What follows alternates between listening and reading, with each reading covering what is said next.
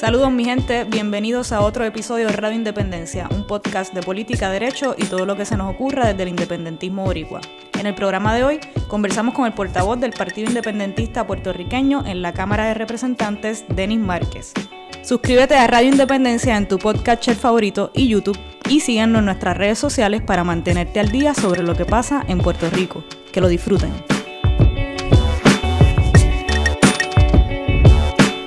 Saludos mi gente, bienvenidos a otro episodio de Radio Independencia. Como siempre con ustedes Andrés González Verdecía y Adriana Gutiérrez Colón. Hola, saludos a todo el mundo. En el programa de hoy vamos a hablar con un invitado repetido, importante para nosotros. Muy importante. Muy importante, también conocido como el jefecito, el Big Boss, Denis Márquez Lebrón. Eh, y como, como decía, es Estuvo con nosotros en el episodio 6, bien al principio. Eh, es una de las pocas personas en Puerto Rico y, vamos a decir en la faz del planeta que no está viendo Game of Thrones actualmente. Lamentablemente. Lamentablemente, directamente de Gurabo. Eh, por, por, supuesto, portavoz del Partido Independentista Puertorriqueño en la Cámara de Representantes, Denis Márquez Lebrón. Bienvenido a Radio Independencia. Saludos Andrés, saludos Adriana y saludos a toda la gente que nos va, que nos ve, que nos escucha en Radio Independencia y aprovecho la oportunidad ya que han pasado 34 programas. ¿Qué, qué número de programas es este? Algo así. No, ay, bendito. 80, este es el 82. así que han ah, pasado. más de 80 programas. Han pasado casi 80 programas. Nada, aprovecho para felicitarlo por el auge de este programa. Mucha gente que lo escucha, mucha gente que lo ve y que es parte ya de, de ese quehacer de la discusión política y, como ustedes dirían, del independentismo boricua. Sí mismo. Yo quería decirle a Denny algo que va a sonar bien raro, bien, este, mira cómo trata a sus invitados, pero me alegra mucho que no hayas venido hace casi dos años. no, no, no. y voy a explicar por qué. Explica. Porque cuando empezamos este proyecto, Oye, que hay que, hay que mencionar que yo creo que Denny fue una de las primeras personas que nosotros le comentamos nuestra idea y, y, nos, y nos apoyó desde el principio. Claro que sí. Y claro, teniendo, ¿verdad? Cuando empieza el proyecto, teniendo nosotros que, ¿verdad? Trabajamos para ti, Denny, pues el miedo a, quedarnos sin, sin temas, sin cosas que discutir, sin invitados. Uno dice, diablo, mano, pues no, ¿verdad? Es muy tentador tenerte aquí en cada programa, pero es bueno para nosotros saber que hemos podido diversificar un poco. Y de que ah, me consta de que ustedes saben que yo los monitoreo, los escucho de manera constante. De eso vamos a hablar de monitoreo. Y, y, nada, y son parte de, importante de esta discusión. Yo creo que, creo que, nada, una pequeña aclaración. Ustedes no trabajan para mí. Ustedes trabajan para el Partido Independentista Puertorriqueño y, y trabajamos todos en la Cámara para adelantar esa causa y para fiscalizar y ustedes son parte de ese trabajo, ambos, ese trabajo que hacemos desde la Cámara uno de los ejemplos lo vamos a discutir hoy, que es el informe de la Comisión de Derechos Civiles, que Andrés trabajó duramente en eso y en estos días hemos estado discutiendo el asunto de los murales y las denuncias de la violación al patrimonio nacional, que por el otro lado Adriana eh, lo ha trabajado mucho junto a mí, o sea que ustedes son parte de todo ese proyecto que tenemos en la Cámara. Bueno, pues ya Denis dio la introducción más o menos de ah, lo que vamos a estar hablando en el programa de hoy. La semana pasada hemos no estado... al final como les hago con las películas de Netflix. No, no. Sí, Denis, es el peor. Chacho, tienen que ver esta película buenísima hasta que me lo mataron al final. Bueno, hoy, dije la introducción, pero no dije de lo que iba no, no seguí. Y es que nosotros hemos estado compartiendo mucho en las redes sociales. La semana pasada, eh, la Comisión de Derechos Civiles de Puerto Rico emitió un informe de alrededor de 170 y pico de páginas, 174 páginas, si no me equivoco, sobre prácticas ilegales de, de vigilancia por parte de la Policía de Puerto Rico. Y este informe, eh, bueno, nos va a explicar Denny cómo surge y por qué pero surge a raíz de, que Denis junto a Juan Dalmau presentaron unas querellas eh, hace dos años, eh, más o menos a raíz de los acontecimientos del primero de mayo del 2017. ¿En qué, por qué las querellas? ¿Cómo surgen estas querellas? Explícanos qué pasó ese primero de mayo del 2017. Yo, creo que las querellas se dan en, en dos vías, ¿no? Por unos hechos, que es lo que me estás preguntando, pero también por un pasado. Y yo creo que eso es importante también compartirlo con, la gente que escuche y vea Radio Independencia. Pues previo a la, a la celebración del el primero de mayo del 2017, al entonces superintendente de la policía, que era todavía como se llamaba el puesto, hizo unas declaraciones al país, eh, yo ni recuerdo el nombre, y qué bueno, porque no, no es importante Siempre recordar. se nos... Siempre se nos... No, fíjate, eh, ¿Cómo se llama? Michelle Freire. Michelle. Freire, A eso, exacto. Sobre que la policía de Puerto Rico monitoreaba las redes sociales para de esa forma eh, identificar a manifestantes que participa, que iban a participar de- de- del primero de mayo, ¿no? Eso me trajo a mí eh, la voz de alerta, de alarma, de cuestionamiento, de indignación. Eh, el compañero Juan Dalmau y este servidor empezamos a hacer eh, denuncias públicas, eh, hacer cuestionamiento público sobre que eso era no era otra cosa que carpeteo cibernético. Posterior a eso, entonces yo radico una carta a, a la Comisión de Derechos Civiles estableciendo una querella formal y si hasta la memoria no me falla fue la 2017-4 o sea, y radicamos esa querella. Y esos son los hechos básicos que dan, que dan base a la querella pero se dan porque yo tengo una trayectoria de muchos años de trabajar con el asunto de la persecución política y todas esas eh, acciones, comentarios, expresiones, posiciones del gobierno siempre me tienen a mí a la expectativa, me levantan la voz de alarma porque conozco cómo funciona el asunto o cómo ha funcionado el asunto de la persecución política en Puerto Rico y los mecanismos que se usaban antes y los mecanismos que el, el informe concluyó y demostró que lo que nosotros estábamos planteando era correcto. ¿Y tú fuiste, tú fuiste parte o fuiste el, el abogado, o no sé si uno de los abogados que encargados en los casos de las famosas carpetas, ¿no? En aquellos años Eso así. El, de primera el- mano. el- el caso de las carpetas tuvo dos etapas. La primera etapa del caso de las carpetas fue todo el litigio y el proceso para lograr eh, que se entregaran las carpetas. Ahí los abogados del entonces representante del PIB, David Noriega, y del Partido Independentista Puertorriqueño fueron fundamentalmente mis mentores en el mundo del derecho antes de ser legislador. Mis amigos del alma, eh, el licenciado José Juan Nazario, con el cual mantengo toda una estrecha relación, y el otra persona que ya falleció y que también fue muy importante en mi formación como abogado y como abogado eh, defensor de derechos civiles, eh, el compañero Juan Santiago que ya falleció. Luego cuando se presentaron los casos por violación a daños y perjuicios en el contexto de violación a derechos constitucionales, yo asumí la eh, representación del Partido Independentista Puertorriqueño en 1997 y lo estuve representando hasta el 2009 y fui parte del comité de abogados del caso de las carpetas junto a uno de los entrevistados de ustedes, el licenciado José Rodríguez Jiménez Cheo, que estuvo con ustedes aquí hablando de la historia de las carpetas, y otro, mi gran amigo, ya fenecido también, oye, la gente, se me han ido dos grandes amigos eh, de toda la vida, independentistas siempre, el licenciado Charlie Hay. Y to- pues esa formación eh, me dio a mí la base para discutir, trabajar y estar siempre alerta con estos temas. Hicimos esa primera querella y, y ahorita y, y luego fue enmendada, como Andrés conoce muy bien, porque participó de ese trabajo. Hicimos otros planteamientos en la querella más adelante, pero esa fue la base principal de la querella. Entonces, Denis, para las personas que por la razón que sea no conozcan qué es la Comisión de Derechos Civiles, ¿nos podrías explicar brevemente de qué se trata esta entidad? Sí, la Comisión de Derechos Civiles es una entidad que fue creada posterior a la Constitución y, y es para es es una entidad gubernamental adscrita a la rama legislativa para darle un poco de, criterio independiente con respecto a las acciones del gobierno y tiene la capacidad de investigar, de fiscalizar, de orientar y de educar sobre los derechos constitucionales en Puerto Rico. En la historia de la Comisión de Derechos Civiles han hecho unas aportaciones muy importantes a la historia de Puerto Rico. Estamos hablando de los primeros informes que hubo. En, ellos han hecho informes importantes sobre el discrimen político en el empleo público, un tema del cual yo conozco muy bien y he trabajado muchísimo también cuando era abogado, pero hay un informe de ellos importante. El uso de agentes encubiertos en, en- en manifestaciones eh, políticas en Puerto Rico, hay informes importantes sobre esto. Informes sobre el discrimen contra la mujer, también han hecho informes. El histórico importante informe sobre eh, la persecución política en Puerto Rico a raíz de las carpetas. Ese es otro documento fundamental. han hecho informes, investigaciones sobre la violación a los derechos de la comunidad de niños de educación, niñas y niños de educación especial.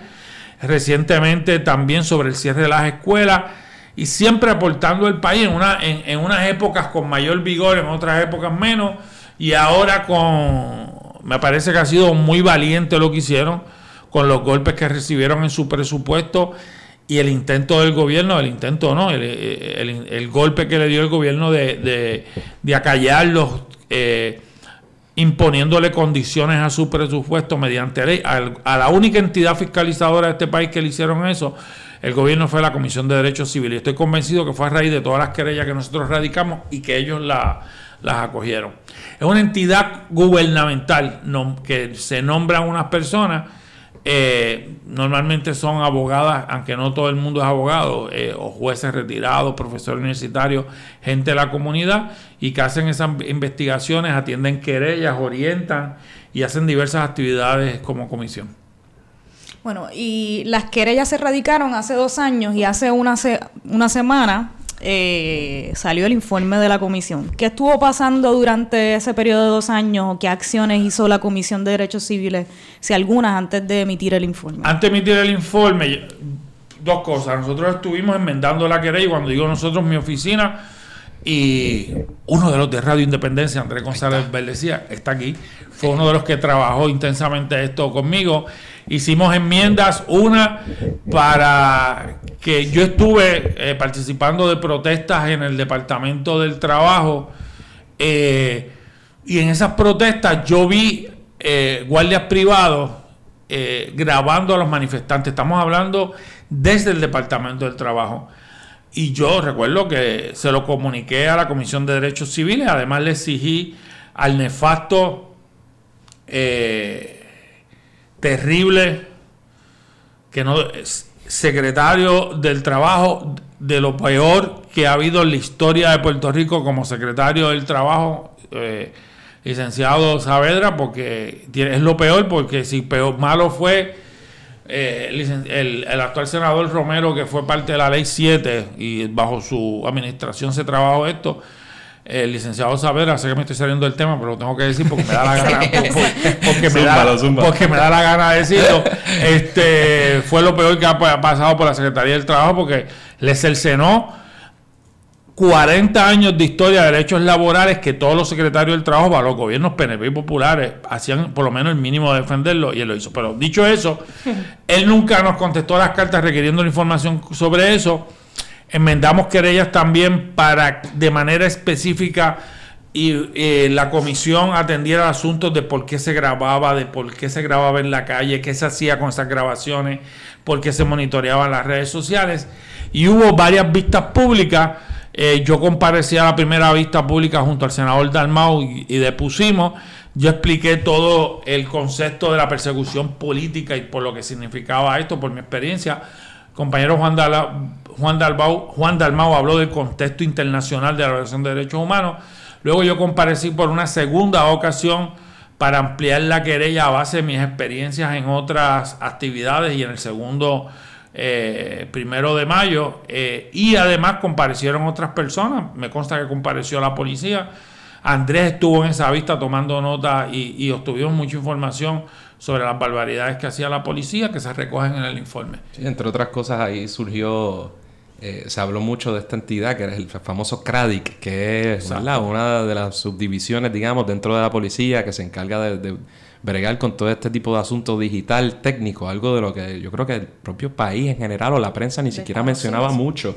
para ese entonces. Con una reglamentación que lo viste tú en la vista y lo recoge el informe ambigua, porque estamos hablando de que son entidades que deben existir, y lo dije en la conferencia de prensa, yo no tengo problema que la policía investigue grave y monitoree la gente que, comete delitos de diversos tipos, pero no que se utilice como se utilizaban las carpetas para violar derechos constitucionales de las personas y peor aún, eh, hacerlo eh, bajo mecanismo de selectividad. Digo, no importa que no sea selectivo o no, no importa eh, que cómo se haga, pero que además del criterio de perseguir, de encarpetar, eh, se tenían una gente identificada y surge claramente el informe. Ok, entonces, Denny, ahora mencionas el informe. El 25 de abril salió el informe.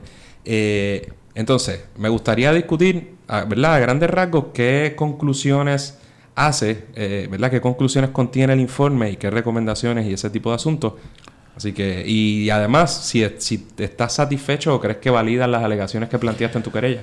Em, empiezo por el final de la, de la pregunta. Yo creo que sí. Yo creo que yo reconozco, respeto y conversé, llamé a la presidenta de la Comisión de Derechos Civiles, la licenciada, la ex juez Georgina Candar, y le di mi reconocimiento. Yo creo que fueron un gran informe.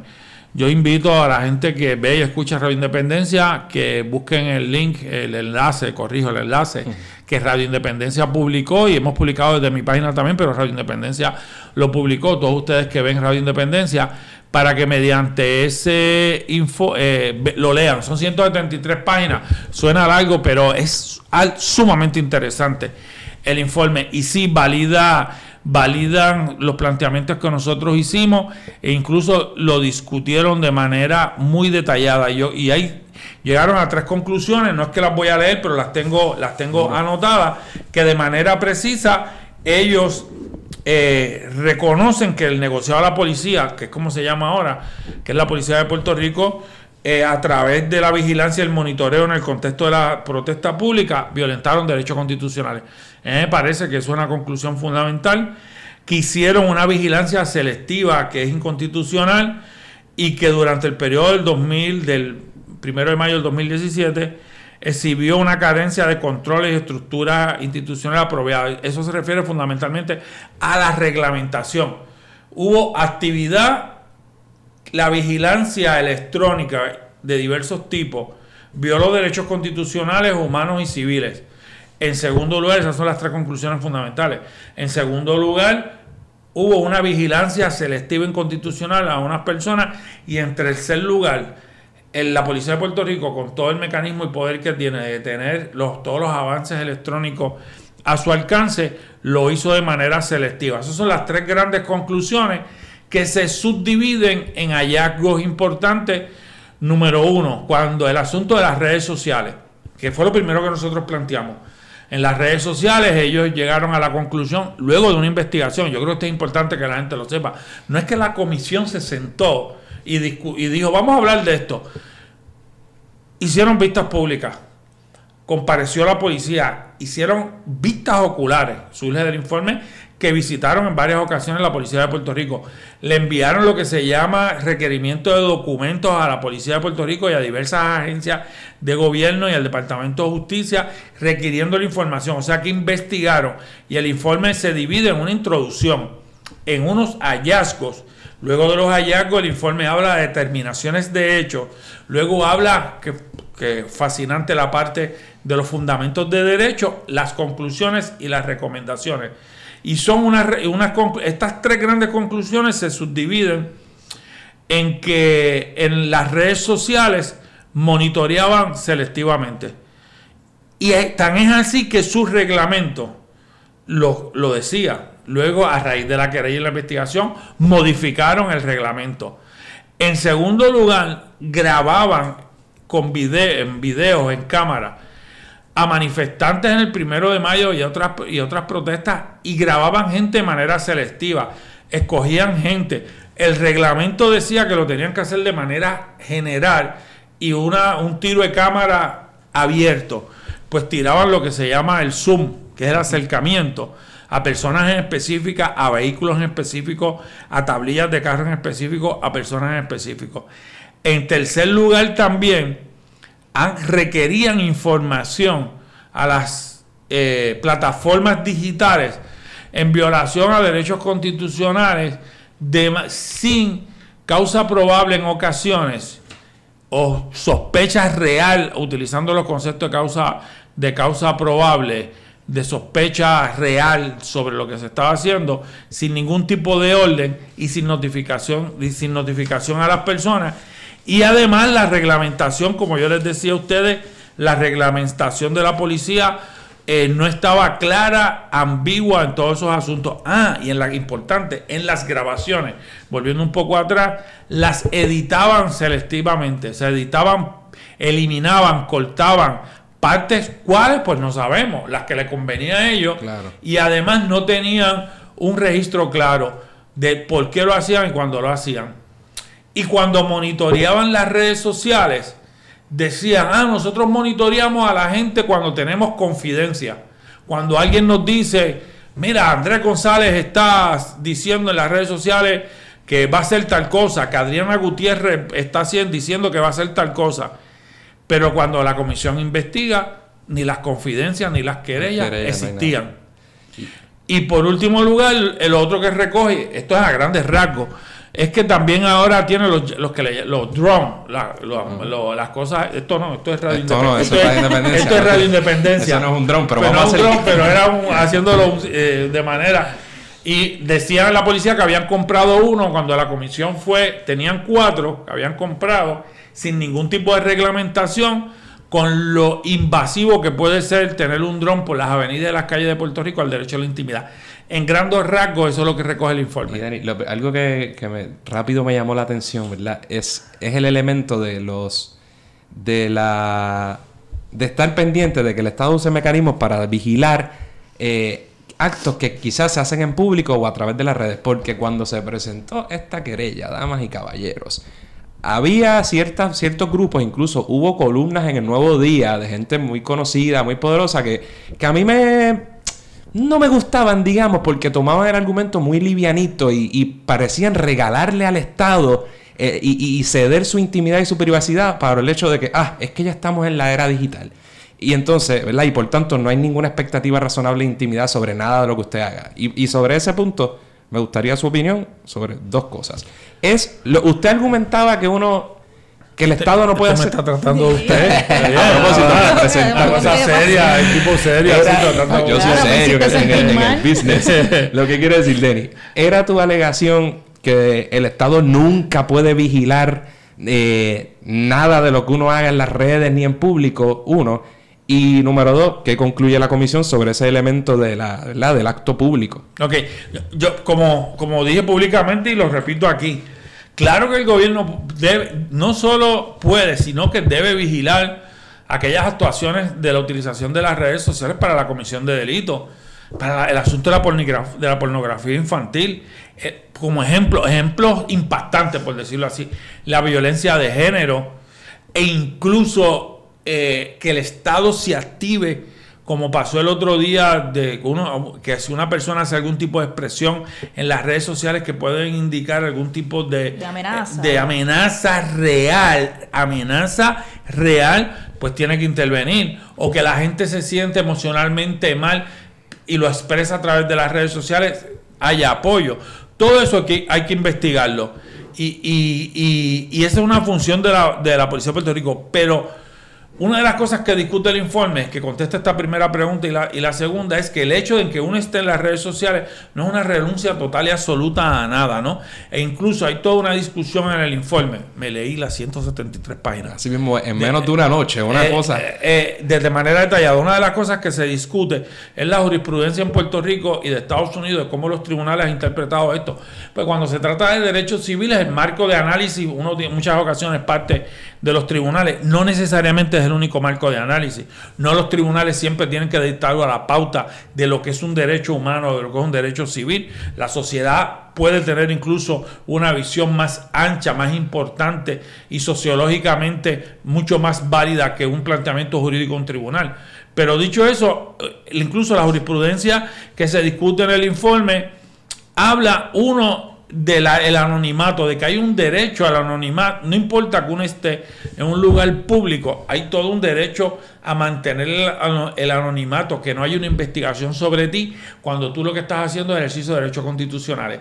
Y otra cosa que se plantea en el informe que me pareció muy importante, que Andrés y yo lo hemos estado discutiendo en la oficina, porque Andrés está trabajando un proyecto de ley que tiene que ver con la privacidad digital, que no lo hemos terminado, el informe nos va a ayudar para eso, es que el hecho de que uno le entregue a un tercero tu información, no significa que hay una renuncia absoluta. Y eso era lo que la jurisprudencia de los Estados Unidos particularmente había resuelto en un momento dado, pero que el Tribunal de Puerto Rico, eh, para empezar, los derechos a la intimidad en Puerto Rico son mayor, más amplios en su interpretación. Hay más conciencia social sobre eso, la constitución así lo refleja, incluso casos importantes como el del Tribunal Supremo, como es el caso de Vega versus Puerto Rico Telephone Company, el caso de Ratán Arroyo eh, de Arroyo versus Ratán Specialty sobre el derecho a la intimidad, los casos recientes de Weber versus el Estado Libre Asociado, que dicen que no hay tal cosa como que hay una, que hay una renuncia al derecho a la intimidad y de que se ha ido reconociendo, incluso en los Estados Unidos, de que hay una información que uno cede a las redes que puede tener menos protección, el nombre, el correo electrónico, una información básica, pero uno, interactúa en buscando información, en, por decir una cosa, en Google. Ahí se va a ver lo que uno investiga, el contenido de lo que uno investiga. Cuando uno envía un correo electrónico, hay una discusión en ese correo electrónico, es un planteamiento. Y lo que está empezando a plantear los tribunales y lo que se está discutiendo en Puerto Rico, que ahí hay, hay que proteger esos derechos constitucionales. Y la comisión critica fuertemente al Departamento de Justicia en Puerto Rico, que utiliza criterios de una ley federal que es mucho más angosta, por utilizar una palabra, en protección de derechos, que los derechos de Puerto Rico. Y por eso es, requiere, insiste el tribunal, la comisión, y me preguntabas ahorita por las recomendaciones, de que aquí se tiene que legislar, de que se tiene que tener claro que para requerir ese tipo de información va a ser una falta, una orden judicial con, una orden judicial con causa probable, o si se va a hacer mediante eh, un supina, tiene que haber una notificación adecuada. Y otra cosa que dice la recomendación es legislación que proteja la información digital y nosotros lo estamos trabajando. No lo hemos acabado, pero, pero el informe nos está reforzando eso. ¿Y qué fuerza tienen este tipo de recomendaciones? Eso es uno de los grandes problemas que tiene la ley de la Comisión de Derechos Civiles, porque a diferencia no tiene una fuerza de ley y una de las recomendaciones que da la comisión es la necesidad de la existencia de un panel de ciudadanos que monitoree y supervise la policía de Puerto Rico. Que por cierto, la cuando María Lourdes era senadora, ese proyecto de ley se radicó. Yo lo radiqué recientemente, haciéndole unos cambios a la luz de, que han pasado ya cuatro años. Y eso una de las recomendaciones porque no tiene un poder de, de ponerla en práctica. Depende, depende y de las acciones que haga la legislatura, de las acciones remediativas que haga la policía, pero ojo, ese informe hay un pleito en la Corte Federal por violación a derechos civiles que lo, lo estableció el Departamento de Justicia Federal contra la Policía de Puerto Rico y por eso hay un monitor y ese monitor puede utilizar ese informe en, si él deseara una decisión de él, pero es que él participó de la investigación. Él fue entrevistado y le brindó información importante a la Comisión de Derechos Civiles. Y de igual forma, el mismo día que surgió, que yo discutí públicamente el informe, el capítulo de Puerto Rico de la American Liberty Civil Union, la ACLU, radicó dos demandas por violación a derechos civiles de los eventos del 2017 eso y yo conociendo a la gente que está todos y todas valiosísimos en la en la ACLU, gente con la cual hemos colaborado todos nosotros, eh, sé que le van a dar mucha seriedad, ya lo compartieron el informe y le van a dar seguimiento, al igual que con el nuevo presidente del Colegio de Abogados, el compañero Carlos Román. Que también estuvo aquí con nosotros. Que también estuvo aquí en Radio Independencia, que ya hablamos de compartirlo, de discutirlo y de trabajarlo. Y algo que quería decir, ¿verdad? Que la gente puede a veces, ¿verdad? Mostrar cierto, cierto escepticismo. A lo mejor hay gente que dice, ah, este, la policía no va a hacer nada. Pero este tipo, primero que en el pasado este tipo de informes sí ha conducido a cambios legales importantes, como lo fue en el caso del carpeteo, e incluso la mera presentación de esta querella por tu verdad, de, parte tuya, condujo ya a, que, se hicieran unos protocolos, correcto, y una cosa que no había. Y una cosa que, se me olvidó mencionar, ya este eh, ya pasó el primero de mayo, pero una de las cosas que hace el Estado es crear un ambiente, lo que llaman el, en, en español un ambiente de crear un disuasivo. Chilling eh, effect. pero eh, y se demostró en el informe que las expresiones de la superintendente de la policía, unidos con la de la Fiscalía Federal iban dirigidos a crear un ambiente de que la gente no ejerza derechos constitucionales. Si los ejerces, te arresto. Te voy a estar vigilando, te voy a estar velando. E incluso del monitoreo inconstitucional y legal que hizo la Policía de Puerto Rico a personas en las redes sociales, refirieron al FBI a gente por, por el ejercicio de la libertad de expresión expresión que en ocasiones a alguien no le podría gustar. Uno dice, ay, a mí no me ay María, qué barbaridad dijo esa persona.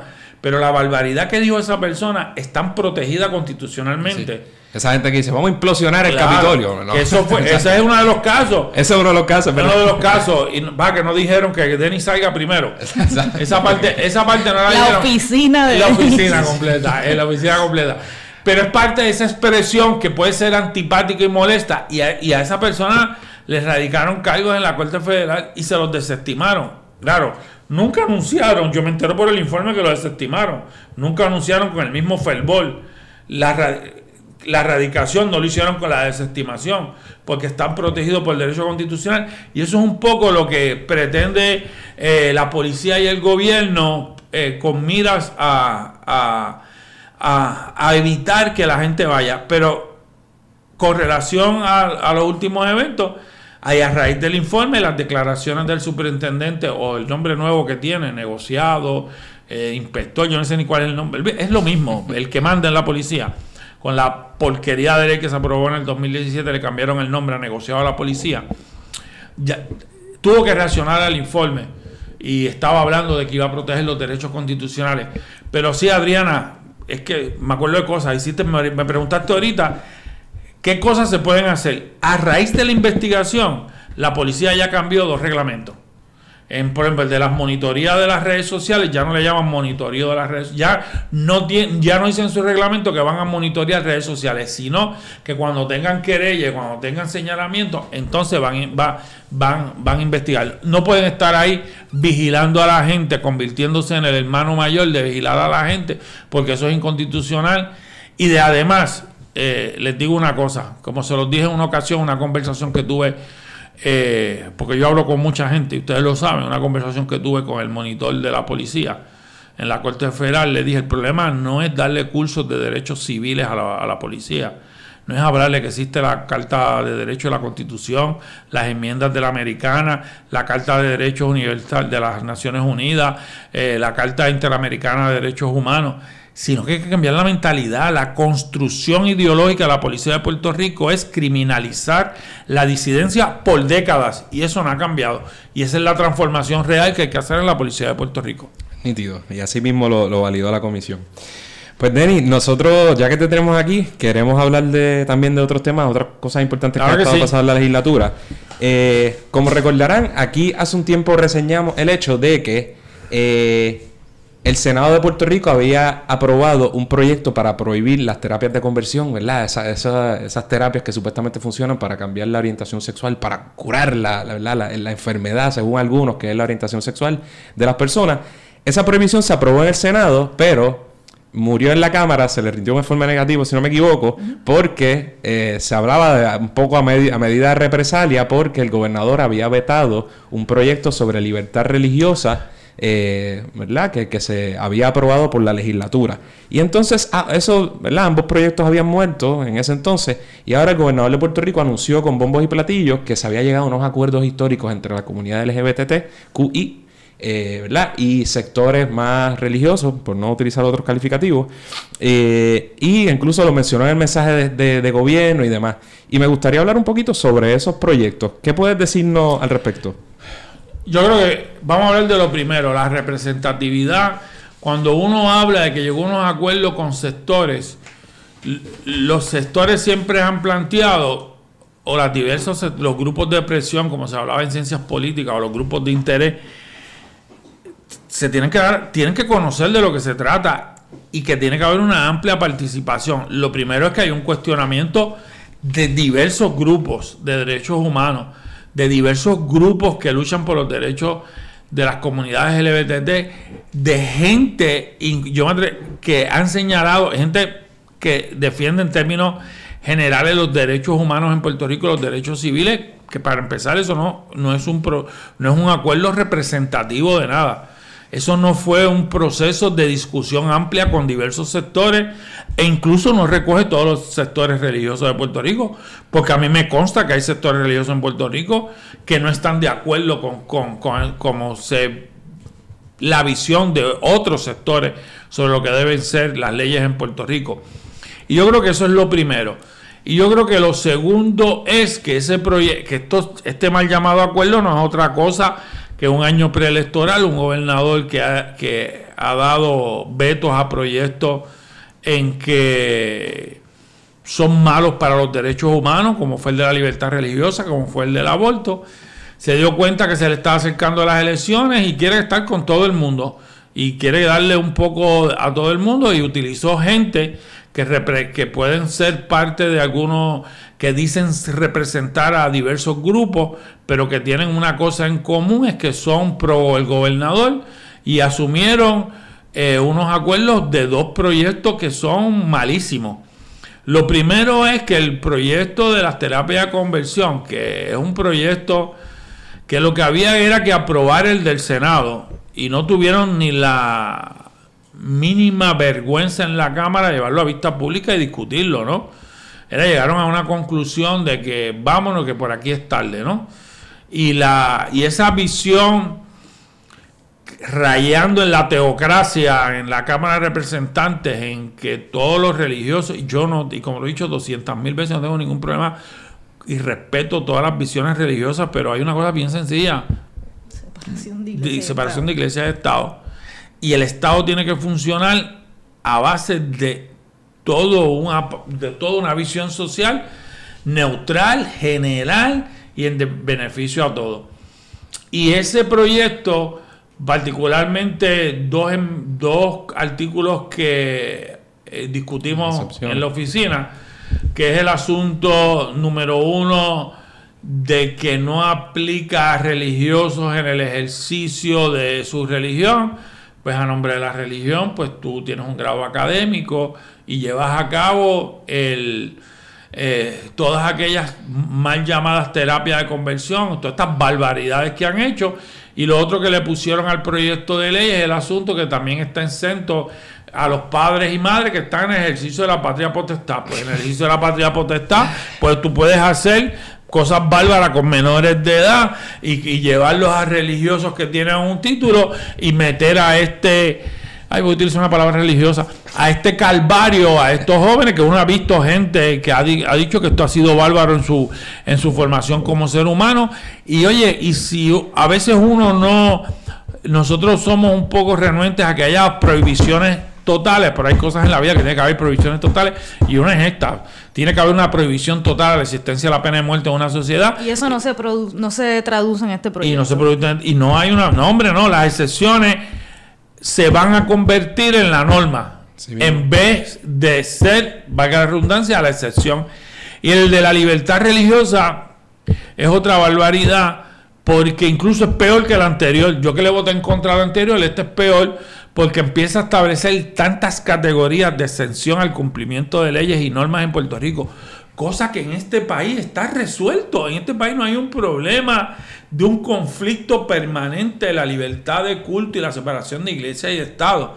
Aquí esto es una cosa, quienes están creando ese conflicto es la rama legislativa, particularmente la Cámara de Representantes, que realmente me revienta esa visión religiosa de impulsar unos criterios religiosos cuando han perdido, y se lo he dicho en el hemiciclo, cuando se discutió la constitución de Puerto Rico en 1951-52, eh, que no deja de ser la constitución de la colonia, de la no existencia del pacto, que nada de eso existe, pero hubo una carta de derechos, que es un contrato social con la ciudadanía, ¿no? Y una de las cosas que abogaron los evangélicos fuertemente era la total separación de iglesia y Estado por la fuerte influencia que tenía en la década del 50 la iglesia católica en Puerto Rico. Y por eso ellos querían. Y en la medida que estas cosas se va cerrando la brecha de la separación de iglesia y Estado lo que pierde es la sociedad en general y lo que pierde son los derechos humanos. Y, y como dice Denis yo creo que la En Puerto hay dos intereses grandes, ¿verdad? Que uno puede pensar que chocan o no, pero son dos disposiciones constitucionales que claramente aplican en Puerto Rico, ¿verdad? Y que también está en la Constitución eh, americana, ¿verdad? Que es la separación de iglesia y Estado, por un lado. En Puerto Rico está ahí expreso en la Constitución. Y el ejercicio libre, que el Estado no me puede prohibir que yo profese la religión que yo quiera. Perfecto. O, o no profesar ninguna. O no profesar ninguna. Que, porque se piensa que la libertad de culto es que hay que proteger a los creyentes. Y yo no tengo ningún problema proteger a, a todo el que crea lo que crea, como lo crea y como lo quiera creer. Pero también hay un sector de la población, y esa es mi función como legislador, que hay que proteger. Imagínate uno que viene de unos sectores perseguidos, eh, llamados minoritarios en una época, y uno tiene que proteger a todo el mundo.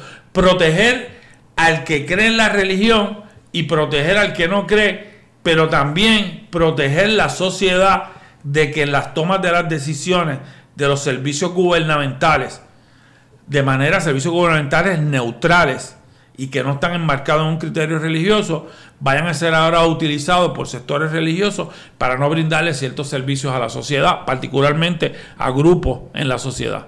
Bueno, pues nítido. Esos son algunos de los temas más importantes que han estado tocándose en la legislatura y que vienen por ahí. Pero por supuesto tenemos que hablar de temas más, más importantes con Denis, cosas como el baloncesto, Y el BCN, Denis, ha el estado siguiendo el BCN. Sí, he estado siguiéndolo muy de cerca el baloncesto superior nacional. Eh, A ver, ¿Cuál es tu equipo? no tengo equipo. ¿No tienes Ah, equipo? Porque Gurado no porque- está en el BCN. Yo era fanático de los cangrejeros de Santurce. Y cambiaste, ¿por qué? Bueno, he cambiado porque no hay, está en receso, Ah, bueno, desapareció claro. el equipo, Pero pero es que uno es cangrejero hasta la muerte. pero pero sigo sigo muy pendiente del baloncesto, sigo veo los juegos, hay nueve equipos ahora mismo, la liga está muy eh, competitiva. ¿Cuál te gusta? ¿Cuál te gusta? Bayamón, Denis. Tú sabes que no. me gusta Bayamón no. Fajardo, eh, Fajardo no es San Germán, porque San Germán empezó con 0 y 5 y ya todo el mundo lo estaba descartando. Y claro, fueron nutriendo eh, jugadores. Eh, ha llegado, parece que a su pick eh, Isaac Sosa, que es un tres puntista que era conocido porque se paraba a tirar de tres, ahora está teniendo otras herramientas de penetrar. Ya lo Denis está al día. y al se preparó. Van a aprender. Eh, no, de- sigo. Y ese equipo me, me, lo estoy siguiendo. E igualmente, yo siempre quiero, me van a matar los, la gente de Arecibo y Ponce, yo siempre quiero que pierda Ponce y Arecibo por aquello de que no, no sean los eh, mismos que ganen. Esa parte la editamos. La- exacto, que no, pero, no, pero es porque siempre que no ganen los mismos de siempre. Ojalá Fajardo, el mismo Guayama, que tiene una historia del baloncesto de Puerto Rico importante, eh, tengan eh, la oportunidad. Y todavía no hay un juego. Y lo más cercano, aquí voy a acumular puntos con Adriana, lo más cercano a ser fanático es los vaqueros de Bayamón, los Eh, tengo ahí al lado. no tienes ahí el... Y es una e- y en una época era un equipo que me gustaba mucho en la época de Rubén Rodríguez, Rubén Montañez, Y empezaron, Brignoni. empezaron medio flojitos y han empezaron, como eh, claro, poco porque poco es la cosa de. ¿Cuál de- es, ¿Cuál es el que te gusta? Tú dices el que. No, Bayamón, Bayamón. Otra, otra cosa, recuerda que, Que Puerto. Rico va en contra de la corriente mundial, que Puerto Rico empieza más tarde, el torneo más tarde que empieza todo el mundo.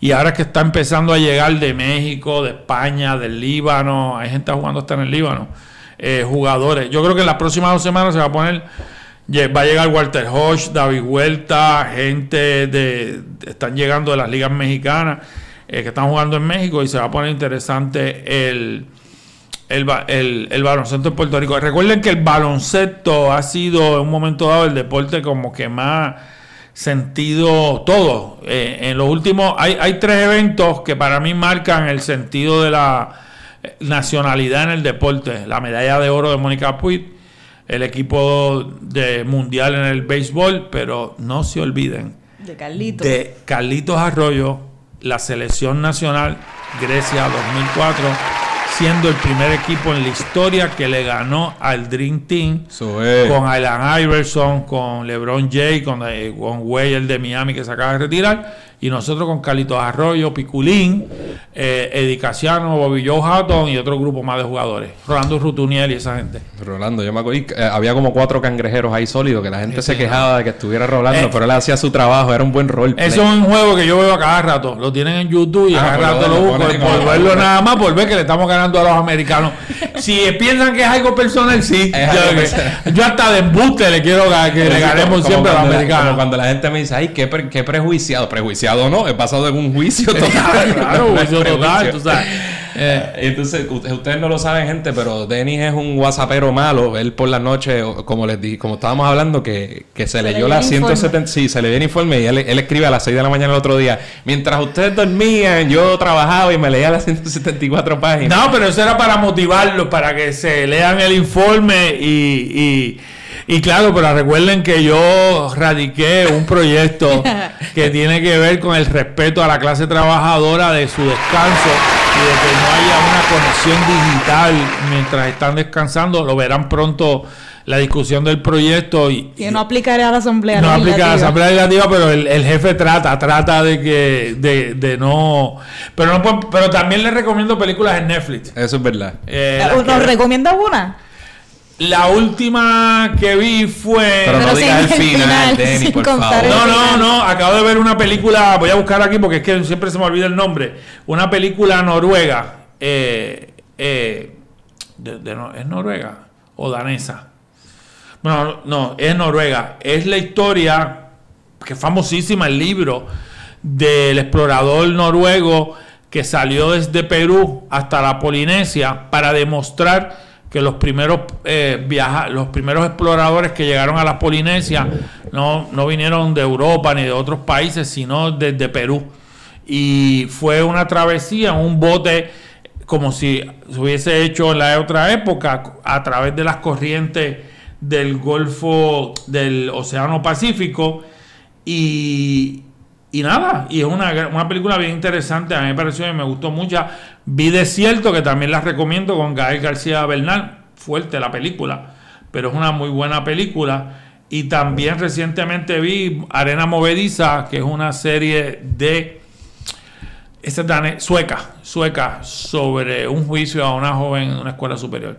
Pero además de películas hay que leer. Estoy leyendo un par de biografías también cuando saco un tiempo para ¿Y leer. cuánto estás durmiendo? ¿Cuántas horas tú No, estás no, durmiendo al día? estoy durmiendo, estoy durmiendo, ah, estoy durmiendo. Estoy terminando una biografía que me regalaron en Navidad de que no había y me parece uno de lo más interesante sobre, fíjate, sobre el Papa Francisco. Tengo allí un, la de Raymond Dalmau, baloncesto, y también tengo que para empezar a leer el libro sobre la historia de la persecución política en Puerto Rico a los artistas y en, y en cuarto lugar por allí está la biografía de Santiago Carrillo, un líder de lo que fue el, el Partido Comunista de España, y esa la tengo allí que no la tengo que leer. Oye, ahora que mencionas España, ¿has podido, has tenido oportunidad de ver lo que sucedió en las elecciones de este pasado Sí, fin de sí, semana? eh, ¿Qué puedes decir al respecto? Bueno, España y yo- Cataluña. to- por lo que vi, yo creo que son dos, dos ejemplos, dos resultados. Número uno, el de Cataluña, muy importante, se fortaleció en, las, en estas elecciones y con miras a, a las elecciones eh, municipales en, en- en Cataluña, se fortaleció eh, la- eh, el independentismo en Cataluña, particularmente el, primer, el triunfo de Esquerra Republicana, que, eh, dominó los escaños, aunque en segundo lugar llegó el PSC, que es el Partido Socialista en Cataluña, pero el, el tercer lugar fue el grupo de, de Juntos, en, del grupo Juntos, no recuerdo ahora el nombre completo, que hace que haya una mayoría representativa Juntos del. Cataluña, creo que- creo. En, en el Congreso eh, de en el Congreso de España, ¿no? Y sin olvidarnos el triunfo arrollador del PNV y de Bildu en el País Vasco. O sea que las dos fuerzas independentistas eh, y nacionalistas fuertes en España en representación allá. Y hubo también dentro de un partido socialista que se ha movido hacia el centro, pues tuvo un triunfo porque los partidos de centro, que realmente son de derecha, y el surgimiento de Vox como partido eh, fascista, Ultraderecha. y fascista, provocó la segunda participación más alta en la historia de la, de la llamada democracia española, posterior a la monarquía, desde el 80 y creo que el 93, no, no votaba tanta gente. En Cataluña hubo un aumento de un 11% en, en los y, votos. y aún así, Denis, creo que me puedo equivocar, pero el número que vi no era un número, por ejemplo, tan alto como las tasas de participación en Puerto No, Rico, ¿verdad? no. O sea, ellos, bueno subió como casi un 60%. que sigue siendo bajito sigue siendo bajo. nosotros. Claro, en comparación con nosotros es, es mucho más bajo. Pero para la sociedad española, pues fue. Y se demostró que la movida a la derecha de, los, de todos los partidos con unas posiciones brutales en contra del independentismo, en contra de las mujeres, en contra de la, de la defensa de los derechos de las mujeres y de que sigue existiendo la legislación de violencia de género, de protección de la agencia de género. La llamada, el nacionalismo este burdo, no real, pues eso provocó eh, que se polarizara las elecciones y provocó una alta participación y tanto para el PSOE como para Unidas Podemos, que aunque bajaron en escaño, esa suma es importante para que no pasara como ha pasado en otras sociedades europeas, que el fascismo está teniendo un gran auge y aquí yo creo que fue un es importante. Yo lo vi en muchos movimientos sociales, artistas, grupos, eh, el llamado un poco a, detener ese, ese movimiento hacia la derecha, que, obviamente eh, es una cosa interesante porque hablan, quieren destruir a un nacionalismo, eh, al independentismo catalán y vasco, pero por el otro lado invocan el, na- el nacionalismo español, pero de una manera eh, recalcitrante de derecha y, y no utilizarlo como un mecanismo de reivindicación social y de, y de, y de formación social para, para ganar las elecciones, pero no ganaron, que yo creo que eso es importante, no solo para España, sino para la sociedad en general.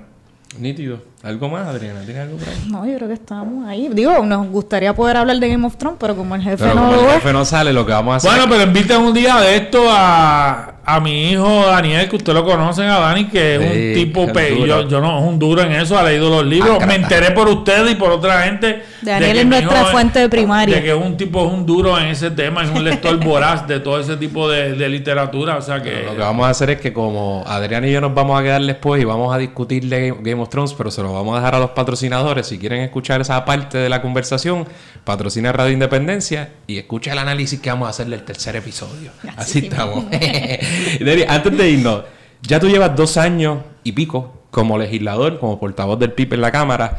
Eh, ¿Cómo te sientes más cómodo ahora eh, en tu posición? ¿Cómo te trata la gente? Ya te conocen, ¿verdad? Ya eres una No, figura. yo, yo creo que, que si la pregunta es en la calle, pues yo creo que sí, el trabajo que hemos hecho en la oficina, pues hay un reconocimiento público y, y la gran, y yo no, te lo digo, yo me siento súper cómodo en la calle con los acercamientos de la gente, y más que un reconocimiento personal, un reconocimiento al trabajo del Partido Independentista Puertorriqueño como institución, eh, allí en la Cámara de Representantes y todo el trabajo que ustedes junto a mí hacemos allí.